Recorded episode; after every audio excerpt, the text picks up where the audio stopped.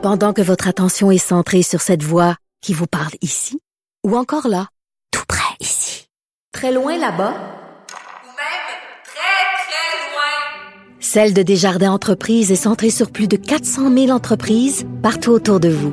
Depuis plus de 120 ans, nos équipes dédiées accompagnent les entrepreneurs d'ici à chaque étape pour qu'ils puissent rester centrés sur ce qui compte, la croissance de leur entreprise. Parce qu'en immobilier, pour être à son affaire, suivez les conseils de nos experts. Via Capital, les courtiers immobiliers qu'on aime référer. Bonne écoute. Cher public, nous vous invitons à prendre place confortablement et à fermer la sonnerie de votre téléphone cellulaire. En cas d'incident, veuillez repérer les sorties de secours les plus près de vous. Bon divertissement. Un, deux, un, deux. OK, c'est bon, on peut y aller. Sophie Durocher. Elle met en scène les arts, la culture et la société pour vous offrir la meilleure représentation radio. Sophie Durocher. Tout un spectacle radiophonique. Bonjour tout le monde, j'espère que vous allez bien en ce vendredi euh, un peu pluvieux, mais c'est pas grave, on a du soleil dans nos cœurs. J'espère que vous, ça va bien, mais en tout cas, mon premier invité, lui, sa carrière va tellement bien. Il accumule les rôles, c'est ce qu'on souhaite évidemment à quelqu'un qui est acteur et comédien. Et surtout, il accumule les récompenses. David Lahaye, bonjour. Quel plaisir de t'avoir en studio Ben, avec ça moi. me fait plaisir, moi aussi. En chair et en os. Ouais. Et euh, ça fait longtemps que je veux te parler, David, parce que je trouve que tu as une carrière absolument formidable. Puis en plus, tu es quelqu'un aussi qui a des opinions, qui a pas Ouais. peur de, de les exprimer. Mais euh, je te suis sur les médias sociaux et Facebook, pour pas le nommer. Et régulièrement, tu nous donnes des nouvelles de ta carrière. Et là, écoute, c'est complètement délirant. Tu accumules les prix. Tu viens de recevoir encore un autre prix. Ouais. Euh, meilleur acteur pour ta performance dans le film Frame. Ouais. Euh, 2023, c'est ton année, David? Ben, c'est fou ce qui arrive, hein, parce Fou. que c'est un film qui est un premier film. C'est le premier film de J.P. Charlebois et de Mirail, euh, financé au privé. Donc, sans institution pour le financer. Pas de Sodec, pas de Pas téléfilm. Pas de Sodec, C'est pas de téléfilm. rare. C'est très rare. Donc, il y a une espèce de d'audace, de, de courage à faire un film comme ça. Il y a un producteur qui s'appelle Patrick Desrosiers qui a mis son argent. Et eux autres, ils gagnent autant de prix que moi. Là. Je pense qu'ils ont 10 prix de meilleur film, 10 prix de meilleure réalisation, euh, des prix de musique, des prix de direction photo.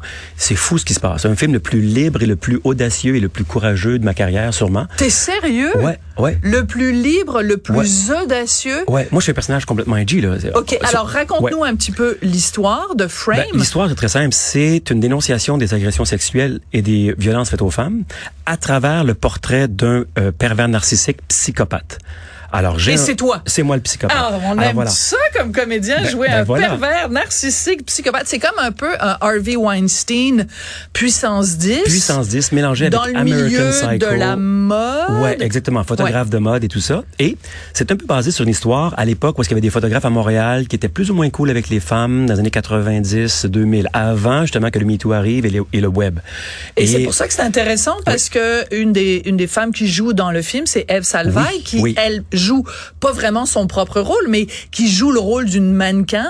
Mais Eve Salvaille, ça a été la- sur la scène internationale la mannequin la plus Oui. connue. Et c'est pour ça qu'ils sont allés la chercher parce que c'est la Oui. mannequin la plus expérimentée du film. Il- C'est un mec qui passe toutes les filles euh, pour faire des photoshoots et il y a des femmes qui sont plus ou moins expérimentées dans le mannequinat. Et là arrive justement Eve. Eve Salvaille. Et là, euh, mon personnage pogne son Waterloo, là. Ouais. Euh, parce qu'elle, elle sait se défendre et tout ça. Donc, c'est vraiment pour dire, il faut arrêter de se faire manipuler par, euh, et se faire agresser par les hommes. Et donc, c'est vraiment une, une métaphore très claire de- des agressions sexuelles, des violences faites aux femmes à travers ce personnage-là. Et Mais- moi, on m'a laissé carte blanche pour faire ce. Tu sais, c'est comme si on disait à, à, à Christian Bale, de- on donne American Psycho, là. C'est comme, Ouais, c'est ouais. du bonbon, là, tu sais. Tout à fait. Mais c'est un excellent parallèle, en effet, avec American Psycho parce que ça a vraiment mis, excuse-moi l'expression, mais ça a vraiment mis Christian Bale sur la carte, Ouais. euh, sur la map, on dirait euh, couramment, parce que c'est payant pour un acteur. Ouais. Hein? On se le cachera pas. Euh, je pense, par exemple, à cette euh, actrice australienne qui jouait dans Monster. Évidemment, son nom m'échappe, mais peu importe. Charlize Theron. Oui, Ouais, voilà, ouais, c'est ça, merci. Pour toi comme comédien, plus le personnage est euh, dangereux, Complexe, complexe. émotif, euh, lourd, euh, avec plein de, d'émotions contradictoires. C'est Ouais. intéressant. Mais tu sais, je dis souvent ça. Christopher Nolan t'appelle. Tu veux, il dit, on, je fais Batman. Veux-tu jouer Batman ou le Joker?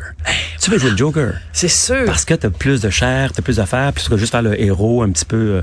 Mais même, tu, c'est un excellent exemple que tu donnes, mais je regarde Oppenheimer. Il y a le personnage, évidemment, d'Oppenheimer qui est absolument fabuleux, mais il y a aussi le politicien Oui. qui est joué par euh, Robert Downey Jr., Oui. qui est absolument épatant, mais c'est le méchant de l'histoire. Et je me eux. demande même si c'est pas lui qui a eu le plus de plaisir à mordre dans son Ouais, il y personnage. a quelque chose de très jouissif, dans tout cas Ouais. com- ça nous permet de composer le personnage, parce qu'évidemment, des personnages sont très loin de nous, et d'aller chercher des émotions, tu sais, moi, je suis dans une extrême violence, une extrême misogynie dans ce personnage-là, là. C'est, ça, je dis, quand je dis c'est libre, c'est un personnage, je pense pas que c'est un scénario qui aurait été accepté par des institutions. C'est, cru et dur, et c'est pour ça que les gens à travers le monde qu'on voit que c'est un cri du cœur d'une c'est une co-réalisation avec une fille Mireille qui, a voulu dénoncer les agressions sexuelles et je crois que c'est reçu très bien à travers le monde comme ça là. les prix viennent de partout LA New York C'est fou, Berlin c'est ouais. fou. Et, et moi, c'est une des raisons pour laquelle je voulais te recevoir aujourd'hui à Cube, c'est que je trouve qu'on n'en entend pas assez parler. Pourtant, ça devrait être une fierté Ouais. pour le Québec, ce, ce film-là. Ben, c'est- explicable dans le fait que là, on commence à gagner des prix partout et on n'a pas encore de distributeur. Donc, quand tu n'as pas de distributeur, habituellement, c'est les distributeurs qui font la, la, la promotion des, Ouais. des, des films. Là, on l'a fait nous-mêmes de, chaque, de chacun de notre côté. Il y a, ça a été repris par le Journal de Montréal, par Maxime Ouais. Demers, ça a été repris par Luc Boulanger de la presse et tout ça, quand les, les prix, justement, on les a publicisés sur les, nos pages Facebook. Euh, mais c'est sûr que là, il y a, tout le monde du milieu le sait que Frame existe. Personne ne l'a Ouais. vu parce que on attend, euh, on, on a l'espoir d'être accepté au rendez-vous du cinéma québécois, au rendez-vous Québec Cinéma au mois de février et on espère le sortir tout de suite après. Et d'ici là, on a des festivals et des concours jusqu'au mois de janvier pour essayer d'accumuler le maximum de prix pour qu'après on arrive en disant voici, là, c'est ce qu'on a, on a fait.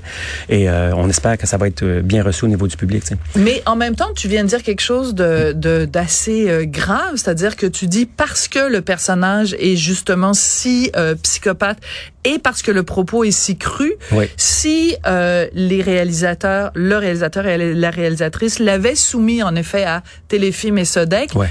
Peut-être que ça n'aurait pas été, euh, ça aurait Non, pas je été crois pas. accepté. Je crois pas parce qu'il y a toujours Mais un ça dit quelque chose sur l'industrie du cinéma ou sur l'art du cinéma Oui, en mais je 2023? crois, je crois que dès qu'on fait affaire à des fonds publics, tout le monde a un peu peur de se faire taper sur les doigts Ouais. et qu'on reste dans la bien-pensance. C'est une mouvance euh, partout, autant dans les corporations que dans les instituts Ouais. publics. Mais ça t'écœure pas, toi, comme Ben, comédien, je- comme mm, acteur? Non, parce qu'on fait quand même des bons films. Tu sais, Ouais. Cet été, il y a une recrudescence depuis 2022. Tu sais, le, le- le public revient. euh, Confession, euh, Arlette, euh, 23 décembre. euh, Oh tout oui, cet été. le temps d'un été, euh, les hommes de ma mère ont Sauf, battu. sauf qu'on n'est pas dans la polémique jamais. Non. Donc c'est ça. C'est des films très consensuels. Ouais, c'est ça. Puis et qui sont 1,5 sur- millions, 2,5 millions, très consensuels. mais c'est bien parce que aussi c'est touchant, parce que des films sont très touchants, parce que c'est dans la compassion, l'empathie et tout ça. Mais il y aurait une place pour un cinéma aussi peut-être un peu plus subversif, un peu plus provocateur, un peu plus qui est arrimé, qui est plus proche de ce que la réalité euh, du de la sauvagerie du capitalisme exprime en ce moment. Là, tu sais, on parle pas de ça, on parle jamais de. On fait des films assez ça, consensuels, ou sinon on fait des films qui sont déjà euh, dont le marketing est déjà fait, donc sont déjà prévendus en faisant des Ouais. histoires déjà des, euh, des, des, des, des films sur des, des personnages historiques. Voilà, Euh, c'est ça. Euh, on pense euh, évidemment à la Bolduc ou d'autres d'autres voilà, personnages. Ouais. Mais tu vois, il y a Testament de Denis Arcand qui va Oui. sortir bientôt. La première est le 25 septembre. Puis on espère de quelqu'un qui est beaucoup plus âgé Oui. comme Denis Arcand, qui a plus rien à prouver. Et de toute façon, son film s'appelle Testament. C'était quand même assez clair que justement lui prenne le cinéma à bras le corps puis qu'il dénonce un certain Oui, nombre de et C'est un choses. peu le but du cinéma. Le- ça devrait être un peu le- le- le- le- l'objectif du cinéma de peu brasser, d'être Ouais. les témoins de, nos contemporains et de pouvoir digérer ce qu'on voit en tant qu'artiste et de pouvoir Ouais. dire voici ce que je pense de telle telle telle chose. On espère que Denis va pouvoir faire une espèce de, de vague avec son, son film. Tant mieux si c'est Ouais. c'est le cas. Et si ça fait débattre, tant mieux. On dirait qu'on peut plus débattre au Québec. Ça c'est fou là. C'est comme en France on le voit, il y en a, mais ici on peut plus vraiment avoir de débat sur, euh, en tout cas sur les sur les thèmes qu'on propose euh, dans les arts. C'est c'est très difficile. Toi, tu voudrais débattre de quoi, par exemple? Donne-moi un sujet dont tu penses qu'on devrait parler Ben, dans les pas. médias au Québec on, et puis qu'on en bien parle la pas. sauvagerie du capitalisme, exemple, en, en ce moment. Euh, on parle, on fait jamais de film là-dessus. Nomme-moi un film québécois qui a été polémique depuis 10, 15, 20 ans. Il y en a pas. C'est difficile à trouver. Donc, parce que on n'est pas toujours dans Ou alors, il y a des polémiques, par exemple, euh, euh, il y a Arlette qui sort, puis il y a une polémique parce que le rôle principal Ouais. est donné à Marie-Pierre C'est ça, Morin. mais pas sur le thème Mais du film. plus- voilà, c'est ça. ça. C'est plus, j'allais dire anecdotique, Voilà. mais c'est plus la pipolisation, là, comme disent ça. les Fait que moi, je suis Français, ouais. amoureux du cinéma québécois. J'aime ce Ouais. qui arrive en ce moment. Les gens retournent en salle. C'est, le fun. Mais il y aurait une possibilité d'avoir un cinéma un peu plus libre, laisser peut-être un peu plus de liberté aux, aux scénaristes pour qu'ils puissent avoir euh, des cris du cœur comme Frame, justement, là, qui fait que, ah, Bon, on a très hâte, évidemment, de le voir. Euh, juste avant qu'on se quitte, je veux absolument que tu me parles aussi. Bon, on sait qu'il y a la grève euh, des scénaristes aux États-Unis, donc ça a un impact énorme ici au Québec, parce qu'il y a plein de films américains qui normalement se tourneraient aussi au Québec, et il y a vraiment une, une Ah pénurie, là, un manque. Ouais. Mais toi, tu as joué dans un des derniers films américains oui, qui j'ai s'est joué fait dans, ici. Dans Witchboard. Je faisais un évêque de 1693 qui faisait ardemment la chasse aux sorcières. Et j'ai fait le dernier film américain à Montréal avant que la grève arrive. Hmm. Donc, une semaine après, la grève était terminée. Et là, je suis sur un projet encore aussi fou. C'est un, un- un film immersif. C'est quoi ça, Un un, film, film immersif? immersif. Qu'est-ce que ça veut dire, C'est une boîte qui s'appelle Phosphen, qui est, qui est spécialisée dans des films tournés avec une caméra qui capte 360 degrés. Wow. Alors, on voit à 360 degrés euh, tout autour de la caméra. Donc, t'as C'est pas besoin de faire champ contre champ? non, c'est ça, tu vois tout. Ouais. Et c'est projeté dans des espèces de dômes. Euh, Oui, dans des espèces de dômes, un peu comme si c'était un planétarium. Là. Ah. Ouais. Et euh, faire des choses devant, à côté, à droite, en haut, partout. Donc, c'est le premier film euh, immersif de fiction au monde qui sont faits par des Québécois, Phosphen. C'est deux Et tu réalisateurs. joues dedans? Ouais, c'est Jean-François Etier et, Ah. euh, ouais, et Dominique Saint-Amand. Et j'arrive de là, j'arrive du nord de, du nord de Mont-Laurier pour faire ça. Wow. Donc c'est risqué, encore une fois. C'est un risque, mais qui risque rien de rien. Ah, mais écoute, Puis, tu dis le mot risque, puis il y a tes- t'as des lumières dans Ouais, les yeux, ouais. puis euh, je suis contente qu'on ait des caméras en studio Ouais. pour capter ça, David, parce que et- on sent que c'est ça qui te Et Je fais une petite motive. parenthèse, je m'en venais et j'ai su aujourd'hui que Carquois sortait leur nouvel album. Oui. C'est eux qui vont faire la musique du film immersif. Écoute. Que, euh, tout ça, moi j'ai embarqué dessus, j'ai dit OK, bon, ah, mais- Le bonheur total. Ben écoute, merci d'être venu nous rendre visite Ben, me en personne. Merci beaucoup. Et euh, continue à à brasser la cage. Moi, je vais continuer en tout cas de te suivre sur les médias sociaux, puis continue justement à encourager le cinéma québécois à prendre euh, plus de risques. Je pense que c'est vraiment le mot clé Ouais. qu'on a présent- prononcé le plus souvent aujourd'hui, Ouais. David. Puis continue d'avoir cette flamme là dans les yeux. J'adore ça. Ben, merci à toi. Merci beaucoup. Puis continue à nous faire des personnages oui, inquiétants. ben oui, ça, ça, c'est oui. Ah mon Dieu, comme dans les pays d'en haut, là, le curé. Ah, mais là, tu vois, des derniers films que je fais immersifs, c'est un très bon gars. C'est un ermite. Ah, la barbe, oui? les cheveux longs, puis c'est un très bon gars, père de famille qui vit dans le bois. Donc, Ben, tu les curés peuvent pas toujours ouais, être. c'est ça. euh, Puis je tu veux pas faire non plus que des weirdos, des weirdos psycho. Ben non, à un moment donné, ça ouais. va faire. Bon, ben va et ne pêche plus, David Voilà. Lair. Merci beaucoup.